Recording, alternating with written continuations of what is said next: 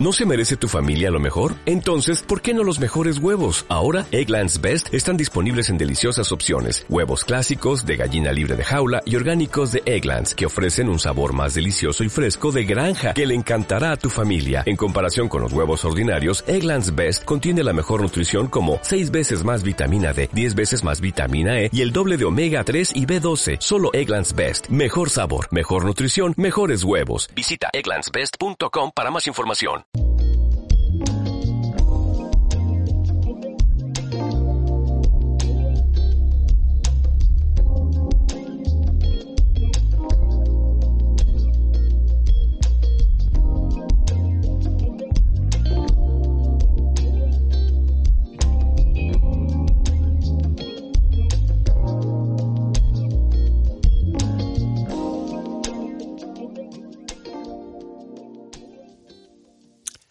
Hola a todos y a todas.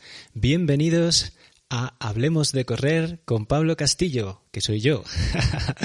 Bienvenidos de nuevo a una edición del directo de los sábados.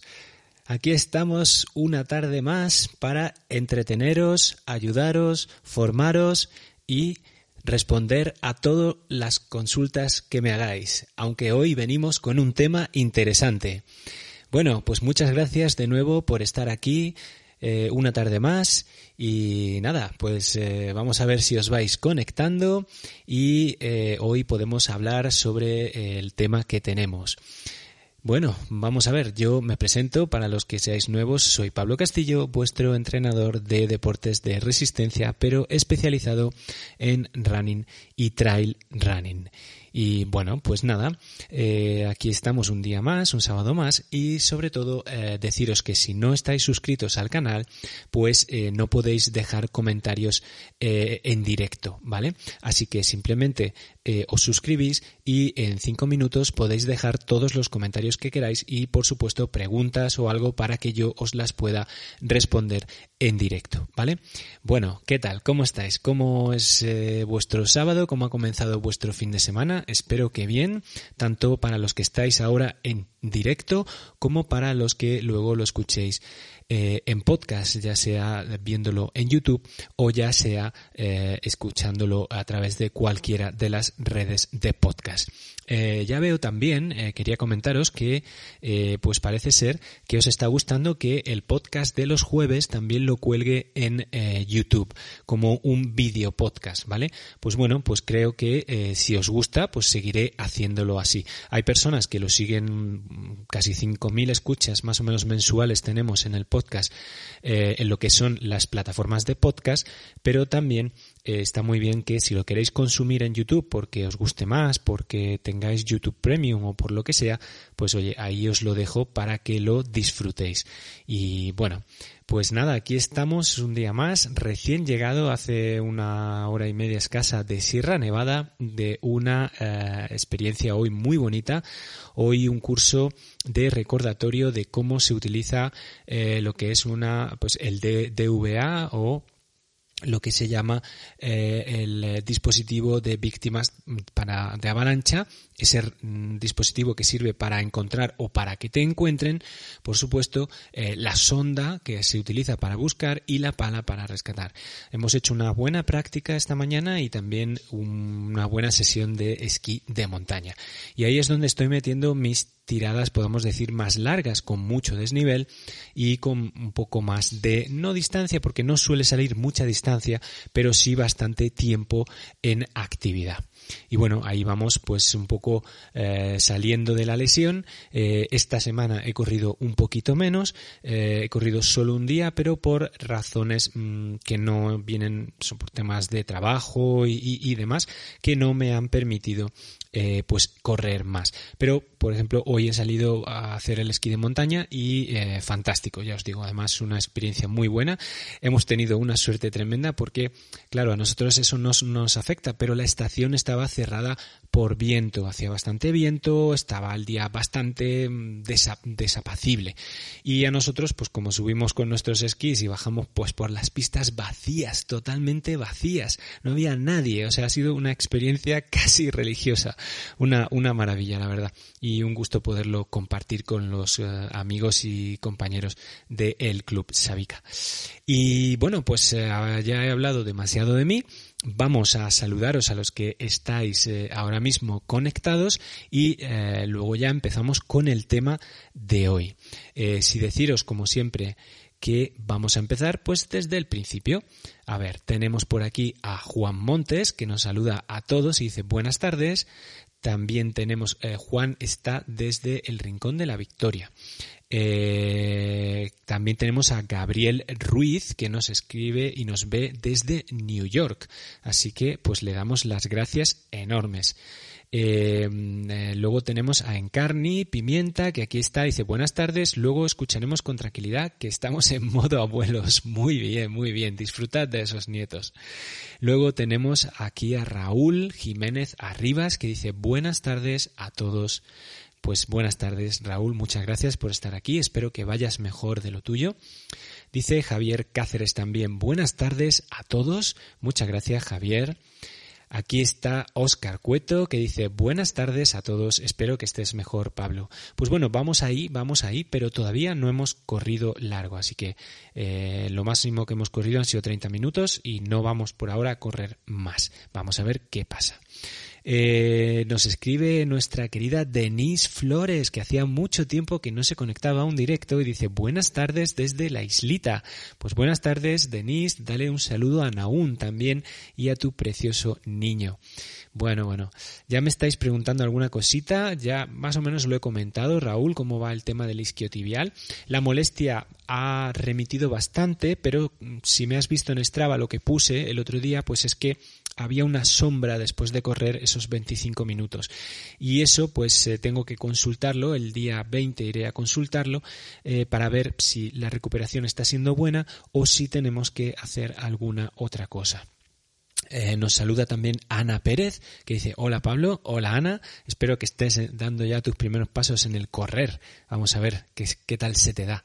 Eh, Irene LB5 dice, hola a todos, pues hola Irene, muchas gracias por estar aquí una tarde más con nosotros.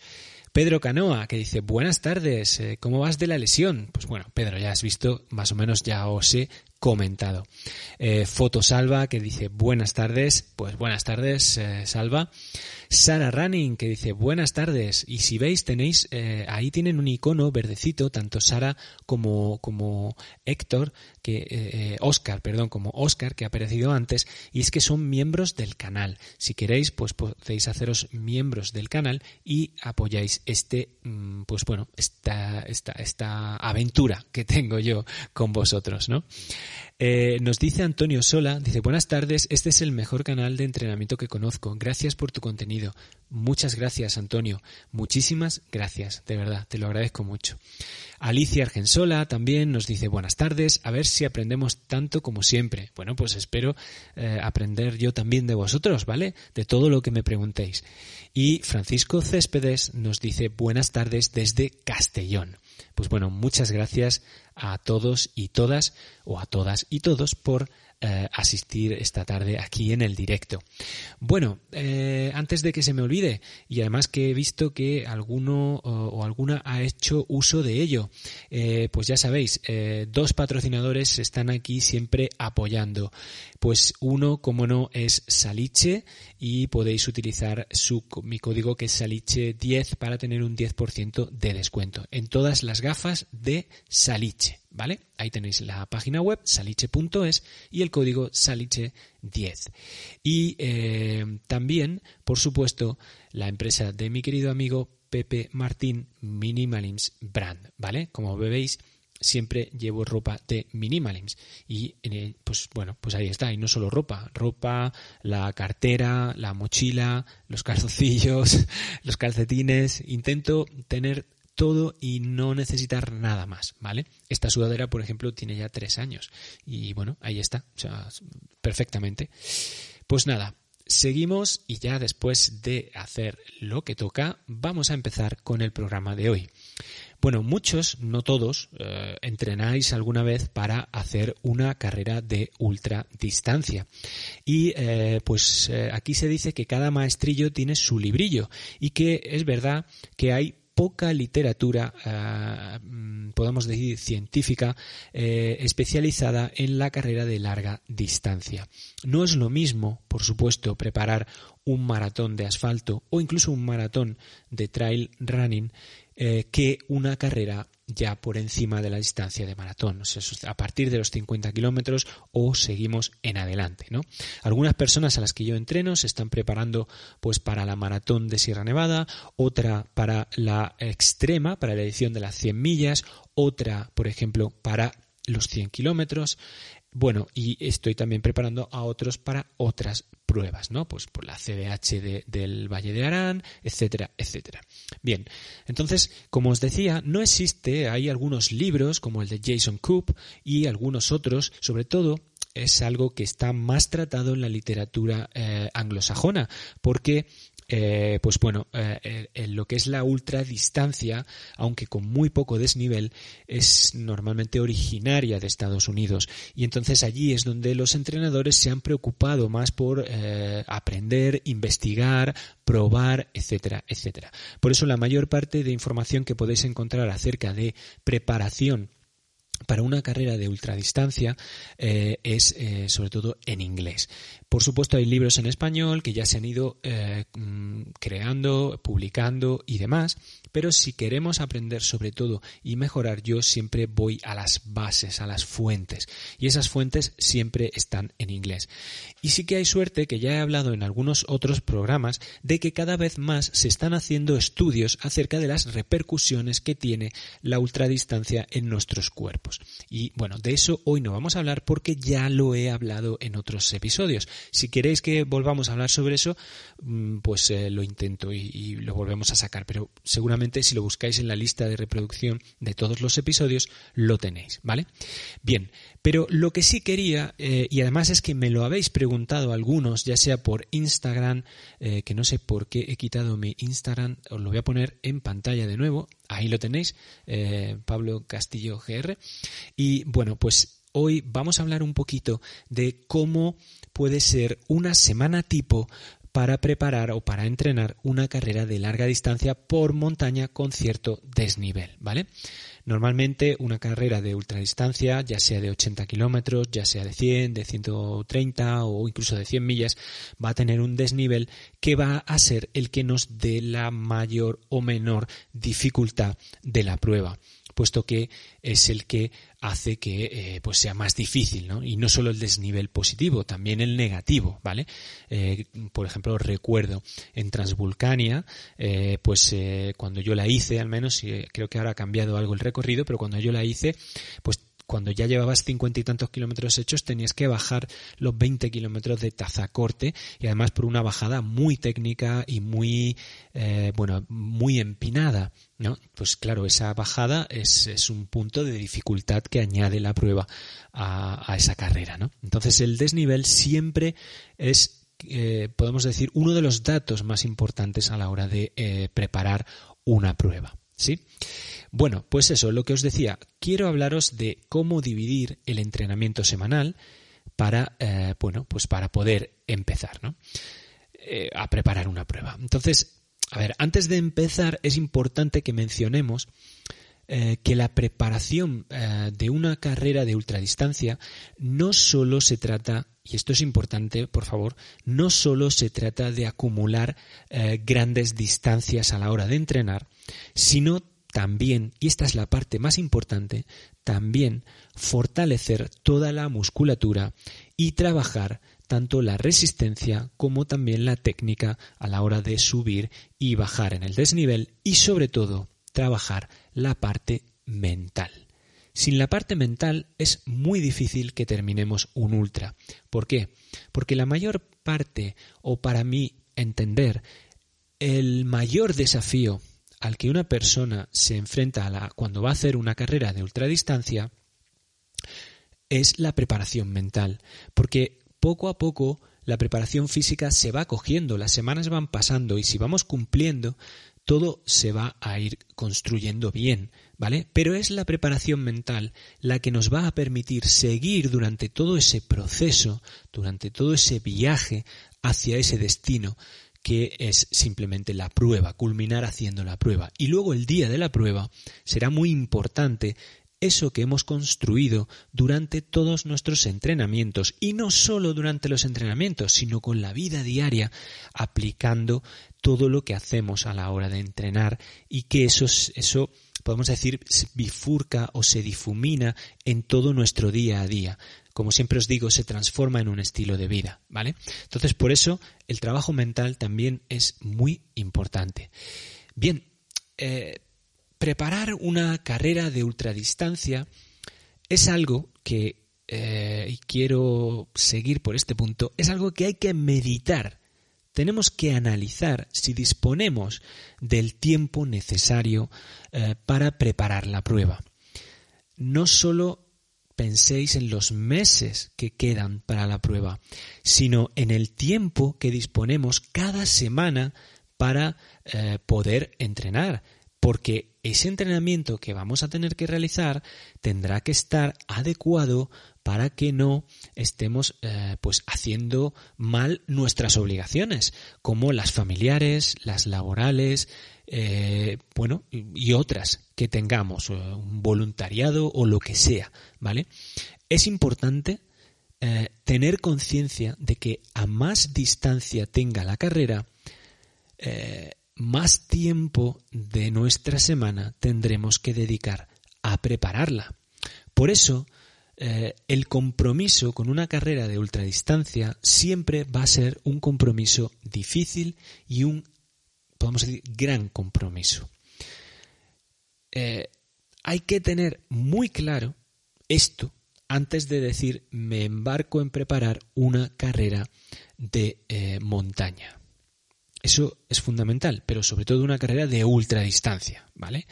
A más distancia, más tiempo vamos a tener que dedicar a su entrenamiento. Si eres capaz de sacar ese tiempo sin, eh, pues, sin erosionar de una forma grave todas tus otras obligaciones, entonces es el momento de ponerte a prepararla. Si no, lo suyo es que bajes la distancia y te prepares para otra distancia que no te requiera tanto tiempo y tanto compromiso. De esta forma, seguramente vas a disfrutar mucho del deporte, pero sobre todo vas a mantener contenta a tu familia, a tus empleadores, eh, a tus otras obligaciones. Y todo va a ser bastante más fácil y vas a disfrutar más de cada entrenamiento. Bien, eh, dicho esto, ¿vale? Eh, ya os digo, mm, asumiendo que eh, podemos dedicar el tiempo necesario para una prueba de ultradistancia, pues lo que voy a hacer es intentar explicaros el desarrollo de una semana tipo, ¿vale? Que os pueda dar ideas de cómo montar vuestras semanas, ¿vale? Como veis, yo eh, a lo que son los planes de entrenamiento, pues cobro por ellos, claro, cobro por hacer los planes personalizados, el seguimiento de las personas que me escriban por WhatsApp cuando quieran. O sea, yo eh, no, o sea, por mi trabajo de seguimiento, de preparar a una persona, cobro, pero la idea es aportar este conocimiento para que vosotros o el que no se pueda permitir un entrenador o quien no quiera o lo que sea, tenga estos conocimientos para que pueda pues eh, intentar al menos planificar un poquito las semanas de una forma ordenada. Siempre al tenerlo eh, pues por escrito, al tenerlo ya hecho, pues no tienes que pensar nada más que qué me toca hoy, pum, eso, y me pongo y lo hago. No tengo que pensar qué hago hoy, ¿no? Eh, ¿Qué me invento hoy para preparar esta prueba? Pues intentas hacerlo de forma planificada y es mucho más sencillo y mucho más ágil para la mente, ¿vale? Bien, pues vamos a ver. Eh, en primer lugar, vamos a desarrollar esta semana, ¿vale? Eh, por favor, cualquier pregunta, dejadla ahora en el chat de comentarios que luego os las voy a responder, ¿vale? Sabéis que siempre cuando intento explicar alguna cosa de este estilo intento eh, durar lo menos posible para que podamos tener cierto debate con las preguntas que me hagáis o los comentarios que me queráis poner, ¿vale? Bien, pues eh, vamos a ello. Entonces, en primer lugar, como os decía, es importante tener en cuenta que el entrenamiento de una carrera de ultradistancia no solo consiste en correr, ¿vale? correr es solo una de las partes que hay que preparar. De hecho, es fundamental incorporar ejercicios de fuerza, y esto siempre os lo digo, ¿vale? Así que ya de los que estáis por aquí siempre os lo sabréis. Pero es que es fundamental, ¿vale? Es fundamental. Entonces, eh, es porque queremos que, como vamos a incrementar mucho las cargas, pues queremos evitar las lesiones y mejorar la capacidad eh, de resistir muscularmente durante la prueba. Por eso es fundamental que no dejemos el entrenamiento de fuerza, ¿vale? Si una semana por alguna razón estamos lesionados, estamos molestos, estamos tal, fijaros yo no estoy corriendo, pero sigo haciendo el entrenamiento de fuerza, ¿vale? Adaptado a lo que puedo hacer, pero sigo haciendo el entrenamiento de fuerza. Eso es fundamental, no, no, no lo podéis dejar, ¿vale? Entonces, dicho esto, vamos a ir hablando sobre, primero, por cada sección de esa semana. Vamos a empezar por los días de carrera. Bien, eh, para mí es importante variar la intensidad y la distancia en las sesiones de carrera eh, para lo que es para trabajar distintos eh, sistemas de energía y mejorar la resistencia en los distintos terrenos. De todo esto ya os he hablado en otros programas, pero vamos a intentar resumirlo aquí. ¿no? Entonces, un buen plan para mí sería hacer un entrenamiento de intensidad a la semana, o sea, un solo, un solo entrenamiento de intensidad, un día de distancia media a ritmo suave, otro día un entrenamiento de power walking, del que ya también os he hablado, y si no sabéis lo que es, por favor, dejad preguntas aquí que yo os las voy a responder. Ese power walking lo haríamos por montaña, ¿vale? Eh, con desnivel a cubrir o a conseguir, y otro día haríamos una tirada larga por montaña.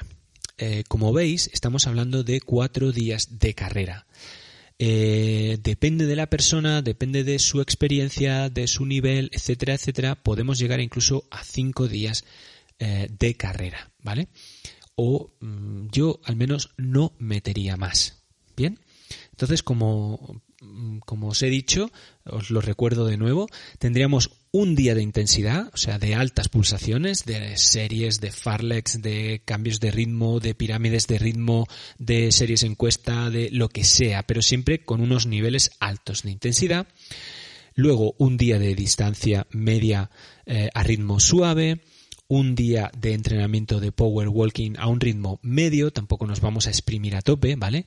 Y un día de entrenamiento largo y a ritmo suave por montaña, en el que sobre todo vamos a intentar trabajar eh, pues el correr fluidamente por la montaña, más que correr, el desplazarnos fluidamente por la montaña, cuando toque andar andaremos, cuando toque trotar pues se trotará y sobre todo buscaremos cubrir desnivel para ir acumulando el desnivel que necesitamos preparar para la prueba que estemos preparando, ¿vale?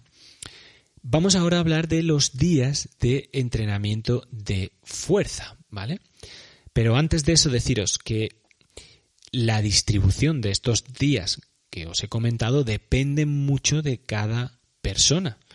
Eh, a mí, por ejemplo, me gusta que el día de descanso que yo meto en la semana, que meto un día, pues caiga los lunes. Pero mm, dependiendo de cada persona, podrá caer en un día o en otro. ¿Por qué yo lo pongo los lunes? Porque claro, si los domingos, que suele ser el día más usual para hacer la tirada larga, pues necesitamos asimilarla después con un día de descanso. ¿vale? Por eso pongo los descansos los lunes, siempre que trabajemos sábado y domingo continuados, ¿vale? Bien, vamos ahora con el trabajo de fuerza. Pues como os decía, el trabajo de fuerza, los ejercicios de fuerza son, ah, importantes para evitar lesiones y mejorar nuestra capacidad de resistencia y a largo plazo mejorar nuestra calidad de vida. No os olvidéis nunca que lo más importante de hacer ejercicio, de hacer deporte, es conseguir una salud adecuada, ¿vale? Y que antes que el rendimiento está la salud. Y el trabajo de fuerza nos ayuda a mantener o a mejorar incluso esa, esa salud, ¿vale? Bien, entonces, ¿qué es lo que yo recomendaría en cuanto a los entrenamientos de fuerza? Pues para mí el ideal es hacer mm, eh, que los días de entrenamiento, o sea, los días de fuerza, eh, pues se realicen después de un día de carrera. Y normalmente envío dos días. O sea, haces un día de entrenamiento de carrera y al día siguiente tienes trabajo de fuerza, ¿vale? Normalmente de estos dos días, uno mm, está más enfocado en un trabajo de full body, de trabajar todo el cuerpo, tanto el tren superior como el tren inferior, como la faja abdominal, todo el core, la, la parte de la espalda, etcétera. Y luego otro día estaría mucho más eh, destinado a trabajar exclusivamente la fuerza de las piernas, sobre todo con ejercicios excéntricos, puesto que está demostrado que son los ejercicios que eh, mejor funcionan, que menos lesiones generan y que eh, pues generan mayores adaptaciones o mejores adaptaciones, ¿vale?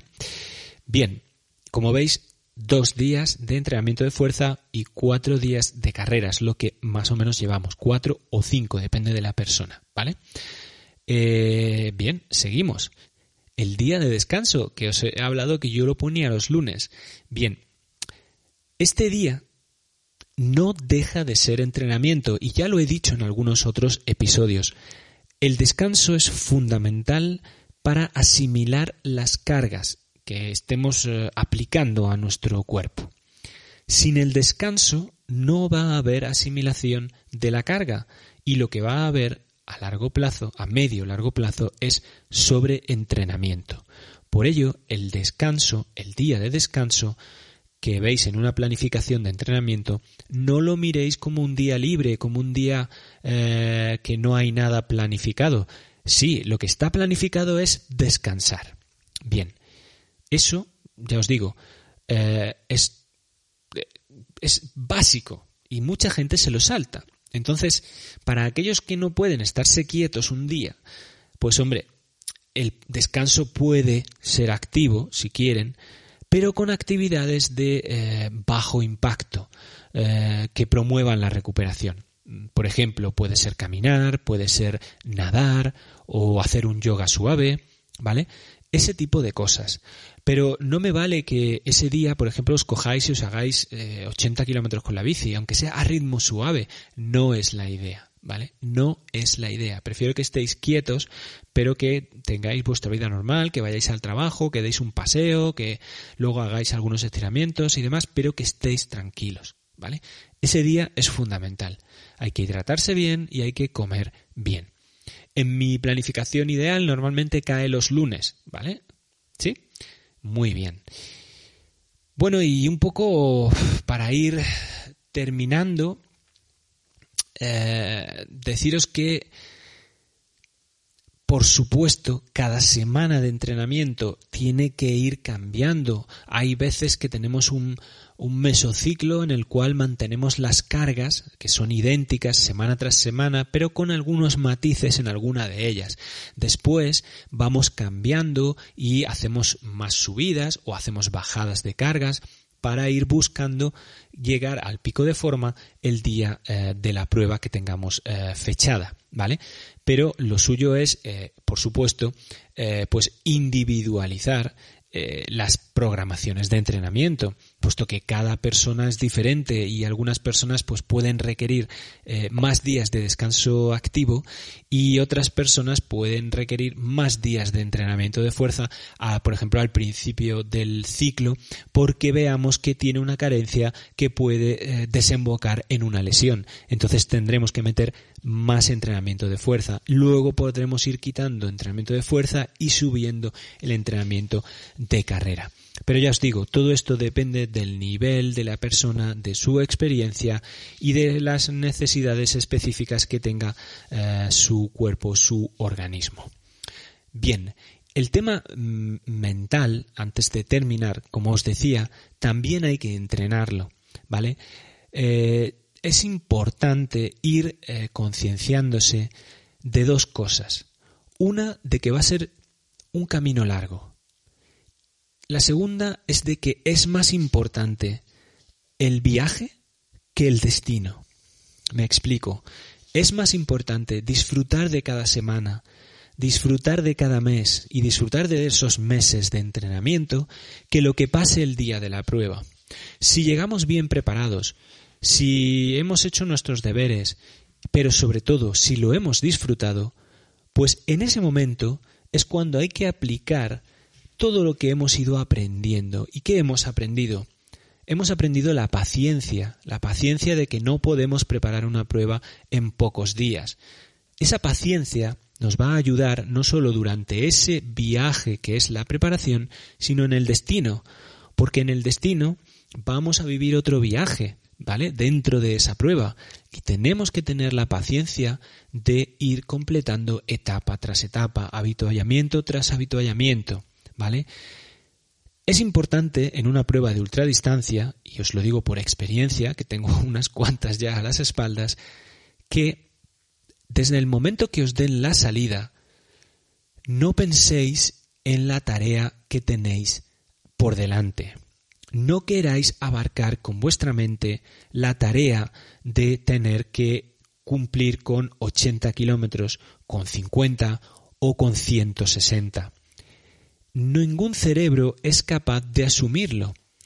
Si empezamos así, lo más normal es que empecemos a tener pensamientos negativos que van a socavar nuestra confianza, la confianza que traíamos después de los meses de entrenamiento. Entonces, por favor, no penséis en ningún momento en cuánto me queda para acabar la prueba. Disfrutad de cada recorrido, disfrutad de cada sección, disfrutad de cada habituallamiento e id dejando que pasen los kilómetros conforme vais recorriendo ese camino. Cuando no os deis cuenta, habrán pasado diez.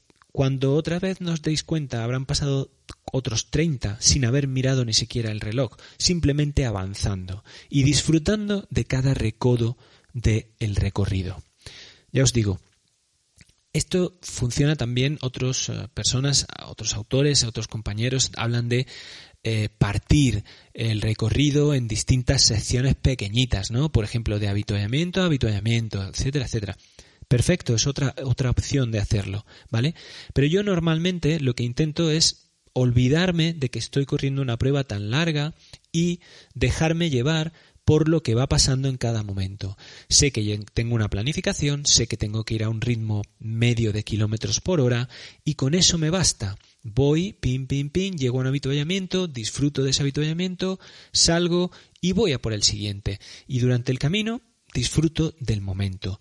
Nunca me echo a las espaldas la carga de cuánto me queda todavía, porque eso os puede hacer reventar la cabeza. Y lo he visto con mis propios ojos en distintos ultras en los que he estado. He visto como gente que solamente iba preguntando cuánto queda, al final nunca llegan a meta. Y es porque les puede la parte mental. En un caso en concreto, además, me acuerdo de estar yo con esa persona y decirle, ¿qué te duele? ¿Te duele una pierna? ¿Te duele tal? ¿Te duele otra cosa? Y, y no, no le dolía nada, pero su voluntad se había quebrado. Y todo fue porque no paraba de preguntar cuánto queda. ¿Vale? Entonces es importante disfrutar el camino para el que nos hemos preparado durante tantos meses y no estropearlo por tener esa ansiedad por terminar. Ya que estamos allí, disfrutemos la prueba. Disfrutemos del recorrido que han preparado para nosotros, que normalmente ese recorrido no lo tenemos disponible de esa manera, balizado, preparado, con habituallamientos. Disfrutemos de todo eso y ya llegará a la meta, ya llegará. Entonces, ya os digo, eso era la parte mental. Esa parte mental se trabaja durante todos los meses con esas obligaciones que tenemos de hacer nuestros entrenamientos, llueva, nieve o truene, siempre que podamos y que estemos sanos. Claro, si alguna lesión o alguna molestia o alguna enfermedad nos para, pues hay que parar, no hay problema, ¿vale? Bien. Un poco, ya os digo, como conclusión y para abrir un poquito más el debate y las preguntas, por favor, irlas dejando, que voy a empezar a contestarlas os diría que la eh, distribución semanal eh, del entrenamiento eh, para una carrera de ultradistancia en montaña debería incluir pues días de carrera variados, días de entrenamiento de fuerza y un día de descanso activo.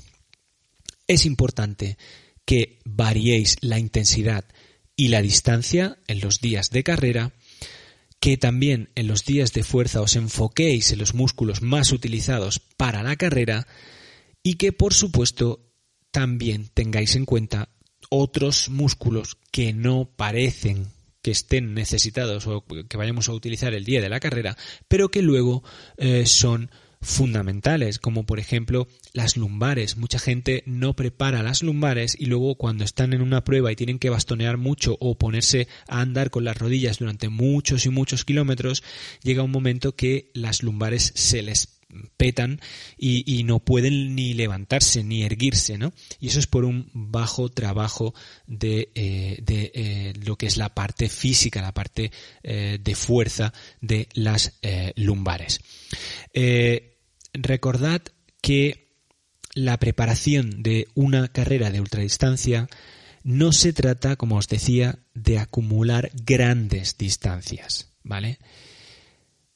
Lo importante es fortalecer y trabajar todo el cuerpo, tanto en la parte de fuerza como en la parte de resistencia.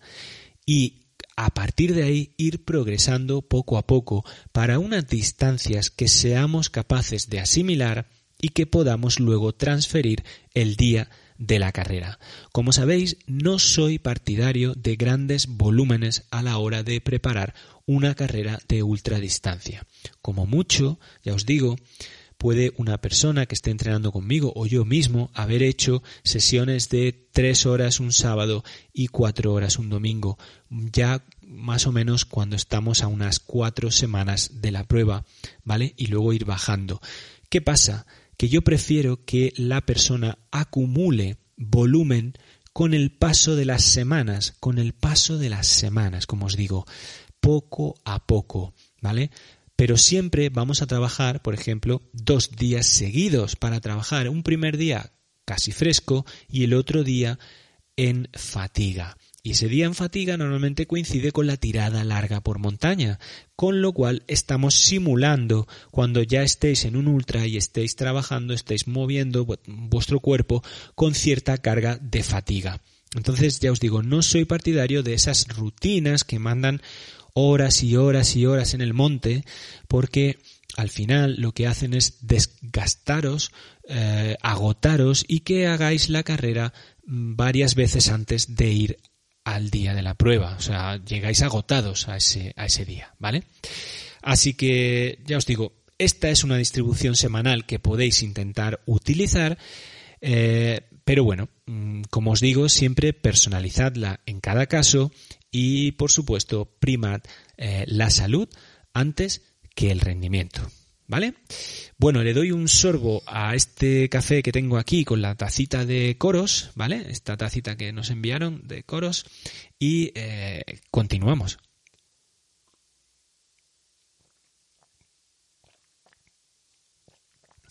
Vale, es un descafeinado, ¿eh? No creáis que a esta hora ya si me tomo un café luego mm, mm, el descanso está bastante mal.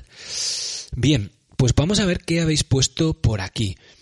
Eh, vamos a ver, vamos a ver. Eh, tengo una guardada. Vale, eh, vamos a ver. Bien, nos decía Denise. Dice, ahora que has hablado de la Transvulcania, gracias a ti logré terminarla, disfrutarla y sobre todo llegar sin ninguna lesión. Pues muchas gracias, Denise. Te lo agradezco mucho. Denise estuvo entrenando conmigo hace tiempo y es verdad que preparamos esa, esa prueba. Eh, bueno, Manuel Alejandro nos ha saludado y dice que nos escuchará el martes en formato podcast. Muchas gracias. Eh, Pedro Atares dice, hola, buenas tardes. Hola, Pedro. Y tenemos una pregunta de Gabriel que dice, ¿cómo afecta la edad a ese plan de entrenamiento? Si te das cuenta, Gabriel, no he planteado un plan de entrenamiento. Lo que he planteado ha sido una semana tipo para distribuir las cargas. Pero en ningún momento te he dicho qué carga metería en el martes, ni qué carga metería en el jueves, ni en el power walking, ni en la tirada por montaña. O sea, lo que son los volúmenes y las intensidades no te las he comentado, porque es imposible. Eh, cada volumen y cada intensidad estarán específicamente adecuados para una persona concreta y lo que tenga que preparar y su experiencia y demás. Pero ¿cómo afecta la edad? Bueno, la edad afecta normalmente a que somos capaces de asimilar mayor volumen pero menor intensidad, ¿vale? Somos capaces de correr durante más tiempo pero a un ritmo más bajo. Entonces, esto trasladado a los planes de entrenamiento yo tengo que conseguir que, por un lado, con el trabajo de fuerza, no solo te mantenga tus capacidades, sino que intente mejorártelas si es que no hacías antes un buen trabajo de fuerza. Entonces, mejoramos las capacidades de tu musculatura. Con el trabajo de intensidad de carrera, lo que vamos a hacer es mantener esos niveles, mantener ese sistema de energía que eh, prima eh, pues el trabajo de alta intensidad para que seas capaz de mantenerlo o incluso mejorarlo. Todo depende de cada persona. Pero como con la edad se produce ese declive, si lo apoyamos con sesiones específicas de entrenamiento, por eso a mí me gusta meterlas cuando vamos a hacer una carrera de ultradistancia, porque hay gente que dice, no, pero es que yo voy a hacer ultra, ¿para qué voy a necesitar intensidad? Pues para eso, para que tu cuerpo no pierda esa chispa, ese sistema de alimentación, ese sistema de energía que se proporciona gracias a las eh, a lo que son los entrenamientos de alta intensidad interválica, ¿vale? Entonces eso es fundamental. Más o menos afecta en esas condiciones, ¿vale? Mm, vamos a perder masa muscular, con lo cual necesitamos trabajarla, vamos a perder esa chispa, con lo cual necesitamos apoyar y mantenerla y vamos a mejorar seguramente nuestra capacidad de larga distancia porque somos capaces de a un ritmo eh, muy suave mantenernos mucho tiempo y eso se mantiene con la edad e incluso a veces mejora con la edad, ¿vale? Eh, pero por supuesto cada plan hay que individualizarlo y prepararlo para la persona. No es lo mismo una persona con 25 años que me pida hacer una carrera de 100 kilómetros que una persona de 60. Yo voy a meter las cargas adecuadas a cómo se encuentre cada uno y sobre todo a su edad. ¿Vale? Bien. Nos dice Denise, dice, alguna vez me gustaría probar un ultra, pero como sé que ¿Cómo sé que estoy preparada?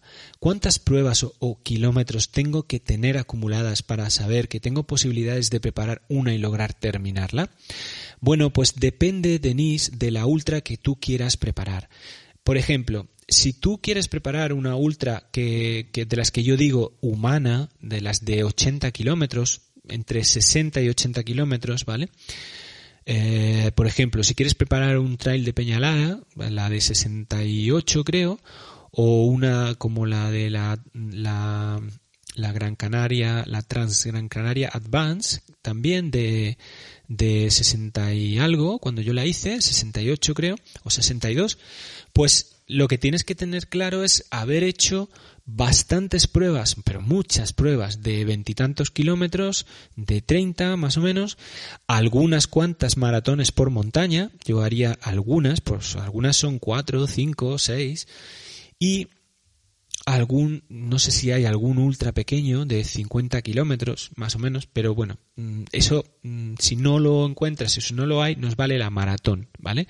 Si buscas maratones con bastante desnivel, pues mejor, porque nos va a ayudar a estar más horas en el monte. Al final, con esa preparación normalmente es cuando ya llevas una serie de años eh, bastante ininterrumpidos preparando pruebas y progresando poco a poco, es cuando se puede dar el salto a las ultras. Pero ya te digo, yo daría el salto siempre a una ultra estilo 68, de 68 a 80, no daría más. Y por supuesto haría una el primer año, no haría más, ¿vale? Porque vamos a estar muchos meses preparando esa prueba y luego vamos a necesitar muchos meses para recuperarnos. Y eso es fundamental. Entonces, ese sería mi consejo. No hay un número exacto de pruebas que tienes que hacer para sentirte preparada. Al final, cuando ya hayas hecho bastantes y te pique el gusanillo y digas, pues tengo un bagaje importante, pues entonces hay que ponerse manos a la obra y ya afinar y preparar para hacer esa prueba en concreto. ¿Vale? Eh, nos dice Juanqui Conesa, dice, buenas tardes, por fin puedo ver el directo en directo. Eh, a ver si hay uh, buena suerte y me dejan terminar de verlo. Bueno, pues espero. Eh, y gracias por, por conectarte, te lo agradezco mucho y por dejar el comentario. Muchísimas gracias. Nos, nos dice Irene, eh, Irene Vélez 5, muy interesante porque veo que se puede aplicar a distancias más cortas, no tiene por qué ser ultra, pero es habitual hacer solo un día de fuerza, creo que no me he enterado bien. Eh, no, yo recomendaría incluso en distancias más cortas, eh, yo recomendaría dos días de fuerza. Eh, fíjate Irene que la fuerza eh, es fundamental a la hora de resistir en una ultra, pero es que es fundamental a la hora de hacer una carrera más corta, puesto que una carrera más corta va a ser más explosiva y al ser más explosiva va a requerir de nuestra musculatura un trabajo más intenso, más demandante, con lo cual eh, dos días de fuerza sería eh, indispensable para llegar muy bien y evitar lesiones. Em, nos dice Irene también, dice, de descanso, ¿se puede considerar una ruta de senderismo corta tipo 12 porque estás acostumbrado a hacer 30 o más o es demasiado? Eh, bueno, mm, hombre, 12 kilómetros de senderismo como descanso no lo veo, no lo veo. Yo te digo un paseo de 40 minutos, un paseo de una hora, pero senderismo tan largo para mí no sería día de descanso, ¿vale? No, no lo sería. Aunque estuvieras acostumbrada a hacer 30, pues estaría haciendo la mitad, más o menos. Entonces, no es un descanso, sería un, un día activo, aunque relajado, pero activo. Yo iría a más descanso aún, ¿vale?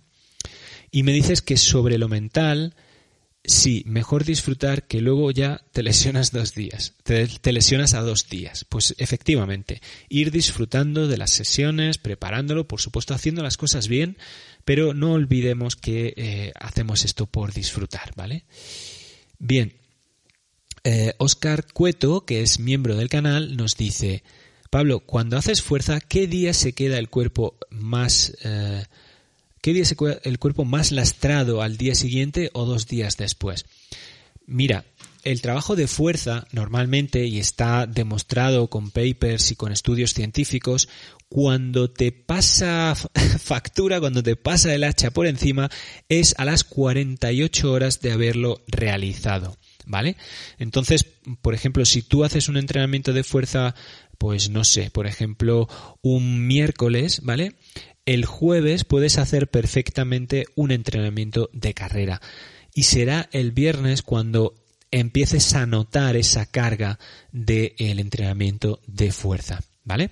Entonces siempre a las 48 horas. Es recomendable eh, correr justo el día después del entrenamiento de fuerza y no a las 48 horas si es que el entrenamiento de fuerza ha sido eh, importante, ¿vale?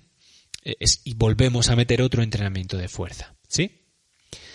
Bien, eh, Pedro Atarés dice, ¿puedes indicar qué ejercicios de fuerza básicos son fundamentales a realizar? ¿Es suficiente un día a la semana para preparar una media maratón? Eh, es, es, lo mínimo mm, un día a la semana, es lo mínimo, ¿vale? Eh, como, como, os he dicho antes, a ver, ejercicios yo siempre mandaría dos días, aunque sea una carrera de eh, media maratón. Como he dicho, en media maratón la intensidad va a ser mayor y entonces la musculatura va a ser eh, requerida de unos pues impulsos mayores, eh, más intensos y una carga más profunda. Entonces son dos, dos días a la semana para que llegues con garantías y sobre todo que termines con garantías los días después, que no te lesiones y eso lo va a hacer el día de fuerza. Y pues como te decía, pues un día lo vas a dedicar a un full body completo en el que trabajes todo, pues desde desde la parte de arriba al tren de tren superior vamos a trabajar press de banca, eh, eh, bíceps, eh, tríceps, espalda, hombros, mm, todo lo que puedas, ¿vale? Por supuesto, core, cintura, faja abdominal, lumbares, todo lo que puedas. Y luego, por supuesto, en las piernas, pues vamos a hacer sentadillas, sentadillas unipodales en banco, peso muerto, zancadas, eh, levantamiento eh, de, puntillas, ¿vale? Para trabajar los gemelos, eh, zancadas laterales, mm, sentadilla búlgara, todo tipo de ejercicios que se pueden hacer para trabajar. Y luego el día específico de piernas, volvemos a trabajar, pero ya de manera isométrica. Pues como os decía, con sentadillas eh, cargadas con lastre, eh, con eh, peso muerto, con por ejemplo, ya sea con barra o con kettlebells, ¿vale? peso muerto a una pierna. Em, zancada también, sentadilla en pared, subida a cajón, subida lastrada a cajón o a un step. O sea, hay multitud de ejercicios que podemos hacer pero el segundo día me gustaría, y yo siempre lo mando normalmente más que sean excéntricos, ¿vale? Para trabajar de forma segura la musculatura eh, de, las piernas, ¿vale? Espero haberte contestado, Pedro. Eh, y nos dice Juan Montes, dice, hola Pablo, a una maratón de 50 kilómetros, por ejemplo, el plan sería el mismo también, ¿no? Eh, sí, yo no te, no os he comentado un plan de entrenamiento, os he comentado una semana tipo. ¿Vale? Una semana tipo de entrenamiento para preparar una prueba grande, ¿bien? ¿Por qué? Porque para preparar una prueba pequeña a lo mejor no necesitamos tantos días, necesitamos pues a lo mejor tres días de carrera nada más, ¿vale? Aunque metamos dos días de, de trabajo de fuerza. Pero para una prueba, pues eso, por encima de los 50 kilómetros, yo veo fundamental esa esa semana tipo que os he planteado. Luego ya depende de la persona las cargas que tendría el martes, el miércoles, el jueves, el viernes, el sábado y el domingo, ¿vale? Las cargas serían el plan de entrenamiento y esas cargas van funcionando y van cambiando dependiendo de en qué semana nos encontramos, cómo va progresando la persona, eh, pues si hace bien el trabajo de intensidad lo vamos ajustando para que sea cada vez mejor y luego vamos haciendo cargas y descargas, todo eso es importante que lo tengamos eh, en cuenta, Juan. Em, nos dice eh, María José, dice, vamos a ponerlo por aquí, dice, este año he cambiado mi rutina de entrenamiento y he hecho más hincapié en la fuerza. ¿Cuánta razón llevas eh, Pablo, he mejorado bastante en la recuperación. Gracias. Pues fíjate, o sea, no es que yo lo diga, ¿vale? Olvidaros que yo esté intentando apropiarme de estos conocimientos. Yo simplemente os transmito lo que he leído, lo que me he formado en mis cursos, en mis másters y por supuesto lo que leo y sigo leyendo en esos papers que me encanta encontrar que nos indican que eh, la mejor eh, forma de evitar las lesiones es con el trabajo de fuerza. Más, si tenemos que quitar un día a la semana de entrenamiento, yo quitaría un día de carrera, no un día de fuerza. ¿Vale? Bien. Denise nos dice, ¿qué es el power walking? Bien, Denise, pues el power walking es coger tus bastones, ¿vale? Unos bastones que tengas de trail running, irte a una cuesta empinada, cuesta arriba y ponerte a andar utilizando una buena técnica de bastoneo. Ahora bien, ese andar tiene que ser a un ritmo vigoroso, a un ritmo un poquito intenso, ¿vale? Que eh, digas, pues no sé si me trae más cuenta ponerme a correr, ¿vale? Pues en ese punto es donde estamos haciendo o ejecutando bien el power walking, por eso lo de power, ¿no? Por meterle potencia. De esta manera, es un entrenamiento que eh, pues muchos entrenadores olvidan enviar y que para mí es fundamental porque una persona que esté preparando una ultra, una carrera larga, pues al final no somos Kilian Jornet, no somos Emily Fosber. Entonces, todos vamos a andar en una mayor o menor medida en una prueba y en diferentes secciones de la prueba las haremos andando, otras trotando y otras dejándonos caer pues porque eh, el desnivel no nos lo permite, ¿no? Pero si trabajas ese power walking, ese caminar con potencia, vas a notar que luego el día de, eh, eh, de, la prueba, en las subidas, vas a tener una potencia muy, muy poderosa a la hora de subir cuando otros vayan punteando o intentando trotarlas, tú vas a adelantarles simplemente andando.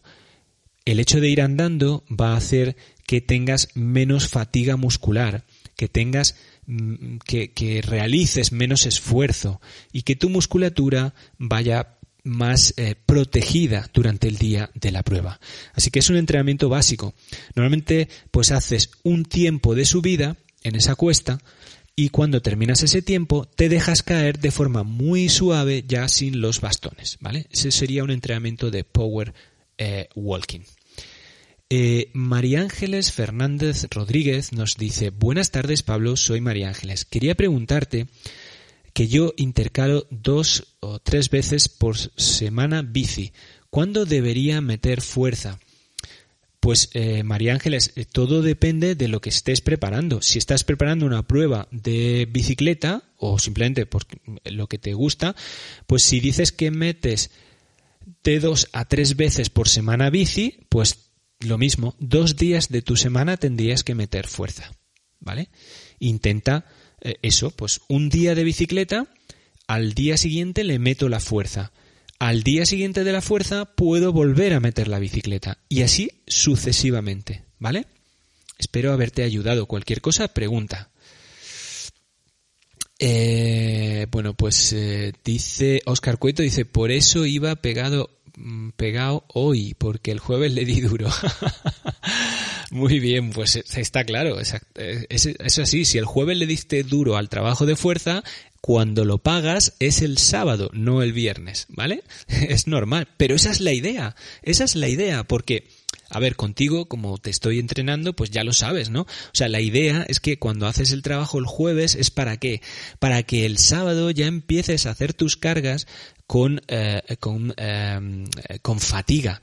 Y si encima te tuvieras que trabajar el domingo, ya sería con una fatiga mayor. Con lo cual yo juego con esas fatigas acumuladas para no tener que meteros mucho volumen de kilómetros y agotaros eh, por las montañas. Empezamos a descubrir los secretillos del, del trainer, ¿no? Esa es la idea. Nos dice Irene, gracias por las respuestas y el directo. Muchas gracias a ti, Irene. Se agradece mucho que estéis aquí y que colaboréis a hacer el directo. No sé si lo veis, pero sois vosotros quien lo, quien lo hacéis, ¿vale? Nos dice María José de nuevo, María Ángeles, perdón, dice, mi día de descanso es el sábado y tirada larga los domingos. Un abrazo y a Irene para ti desde la Cala del Moral. Pues muchas gracias, eh, María Ángeles. Eh, vale, pues eh, si tu día del descanso es el sábado y haces tirada larga los domingos, vale, bueno, bien, pues luego a partir de la semana no sé cómo la ejecutas. Lunes, martes, miércoles, jueves, viernes, trabajas, o sea, haces entrenamiento y el sábado descansas. Bueno, pues intentas meter el trabajo de fuerza eh, pues por un día bueno del trabajo de fuerzas sería el viernes, ¿vale? Por ejemplo. Eh, María José PG dice, después de una maratón, ¿cuándo recomiendas volver a las sesiones de fuerza? Eh, eh, mira, pues por ejemplo, si tuvieras sesiones de fuerza eh, los, a ver, mm, mm, los miércoles y los viernes, pues me saltaría la sesión del miércoles, si has corrido la maratón el domingo, me saltaría la del miércoles y ya volvería con una sesión muy ligera de fuerza el viernes, ¿vale? Pero ya en esa misma primera sesión, semana, quiero decir, de recuperación, yo metería la, el trabajo de fuerza, pero muy alejado de cuando hiciste la maratón, ¿vale? Eh, y María Ángeles nos dice, eh, gracias Pablo por tu respuesta. Muchas gracias a ti, María Ángeles. Ah, que eres, vale, es la mujer de Juan Montes. Pues eh, encantado, María Ángeles. Un fuerte abrazo.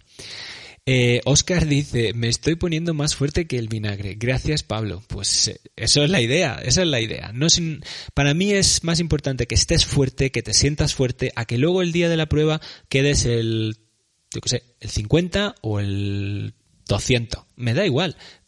Mientras la termines, la disfrutes, pero tú estés sano y cada vez más saludable, esa es la idea, ¿vale? Nos dice Javier Juárez, que, ¿qué tal Javier? Buenas tardes, gracias por estar por aquí. Dice, aquí otro que el jueves con las series después de Fuerza del miércoles lo pasó FIFA. Esa es la idea, amigos. Esta, aquí hemos venido a jugar y, ya está, no, no queda otra, ¿vale? eh, Juanqui Conesa dice, mi plan desde 2019 por tema de tiempo. Martes tirada de asfalto a ritmo umbral, mi día de calidad. Jueves tirada de montaña 13 kilómetros con 500. Sábado gimnasio. Aproximadamente domingo tirada larga por montaña 3 horas. Bueno, pues ya depende, Juanqui, lo que tú estés preparando. Es, bueno, es una buena, es una buena planificación. Eh, martes, veo que trabajas el martes, el jueves y el sábado y el domingo, pero no trabajas. Veo que el miércoles no veo qué haces y el viernes tampoco veo lo que haces. Esos dos días no sé si tienes ahí algo, ¿vale? Yo ahí pues metería metería mm, algo, ¿vale? Eh, muy bien, y María Ángeles nos dice que la bici la meto porque quiero preparar la maratón de eh, Ultra Sur de Bosque del Sur para intercalar con el resto del entreno. Vale, puedes meter bicicleta, pero no te olvides de una cosa. Eh, estás preparando una prueba de correr. ¿Vale? La especificidad es muy importante, ¿vale? A la hora del el gesto, que tu musculatura, que tu, tu, parte ósea, tu parte ligamentosa se ocupe de eh, hacer lo que tiene que hacer. Si le damos mucha bicicleta, eh, no vamos a hacer la parte que tenemos específica del correr, ¿vale? Así que intenta que la bicicleta no sea tu, base fundamental de entrenamiento, porque entonces mm, va a ser difícil que prepares una prueba en la que tengas que luego correr y andar tanto, ¿vale? Eh, Juanqui nos dice que no se lesiona y solo hago que mejorar. Pues me alegro mucho, me alegro mucho. Al final, cuando uno planifica, cuando uno tiene las cosas medianamente claras y sobre todo no hace experimentos, ¿vale? Pues las cosas salen poco a poco, sobre todo con paciencia y mes tras mes, año tras año, ¿vale? Eh, vale, bueno, bueno. Aquí los señor, bueno, este señor dice, los martes hago fuerza, Jaguán Vicente, bueno, pues te pongo por aquí, eh, perdona que no sepa decir tu nombre, Jaguán Vicente, gracias por estar aquí, dice, los martes hago fuerza y el jueves trabajo velocidad en, eh, en el intermedio, algo suave, ¿estaría bien? Pues si los martes haces fuerza, yo metería los viernes otra vez fuerza, ¿vale? Eh, los martes hago fuerza, el jueves hago trabajo de velocidad eh, y, en el intermedio algo suave, no, sé qué significa eso. Y que el, ah, el domingo haces el largo, vale, pero por ejemplo, ¿qué haces el lunes? Imagino que tienes descanso, no lo sé. Eh, ¿Qué haces el miércoles y el viernes? Pues yo podría incrementar algunas cositas, ¿vale? Ahí, en esos días. Gabriel nos dice, gracias Pablo por tu respuesta. Yo entendí la importancia de la fuerza después de lesionarme la rodilla. Desde entonces lo hago al menos dos veces como tú aconsejas y la verdad se siente muy bien. Efectivamente, es que el trabajo de fuerza es, fundamental, chicos y chicas. Eh, Oscar dice, Pablo, ¿puede ser el patinaje en línea buen acompañamiento del correr? Pues sí, como lo que yo estoy haciendo ahora con el esquí de montaña, pero Ten en cuenta que el patinaje en línea tiene una alta eh, probabilidad de lesión, de caerte, de hacerte daño, entonces pues siempre ten cuidado con eso, ve protegido y demás. Pero puede ser como un muy buen entrenamiento cruzado, ¿vale? Pues incluso un día que te toque, por ejemplo, rodaje suave y ves que estás un poco cargado de musculatura y demás, pues puedes intentar hacer ese rodaje con los patines. No habría ningún problema, ¿vale? Bueno, bueno, bueno. Pues eh, amigos y amigas, mm, creo que el programa mm, entre lo que yo os he contado y lo que vosotros y vosotras me habéis preguntado y me habéis contado, creo que ha sido un programa bastante, bastante chulo. Y sin más, yo creo que hoy ya lo vamos a dejar aquí, porque son las 6 y 5, eh, ya estamos en, la hora, como siempre hacemos, y eh, bueno, pues eh, yo no quiero robaros más tiempo. Sí que os agradezco muchísimo que hayáis estado aquí conmigo, que hayáis compartido este ratito conmigo. Y bueno, pues eh, deciros que eh, esta semana, el día 20, eh, iré al fisioterapeuta para ver qué me dice de cómo va evolucionando la lesión. Y que pues nada, volveremos a seguir con esa pauta de lo que me diga de 25-30 minutos de carrera y bueno, seguiremos así. Y entre medias, pues tenemos el esquí de montaña que no deja de darme eh, alegrías eh, para pues eh, quitarnos un poquito el gusanillo de esas sesiones por montaña bonitas, largas, disfrutonas y demás, ¿no? y bueno, mm, es muy, muy agradable hacer esquí de montaña. Si alguna vez queréis que volvamos a hablar de aquí de esquí de montaña y demás, pues me busco a alguien que sea mucho más especialista que yo y que os lo, os lo cuente y hablamos de ello. Pues lo dicho, muchísimas gracias, sed muy felices, que es vuestra única obligación y nunca, nunca dejéis de hacer deporte. Nos vemos en próximos programas y, por supuesto, en las redes, ¿vale? Venga, adiós a todos, que tengáis buen fin de semana. Y los del podcast, pues cuando me estéis escuchando, que seáis muy felices. Hasta luego.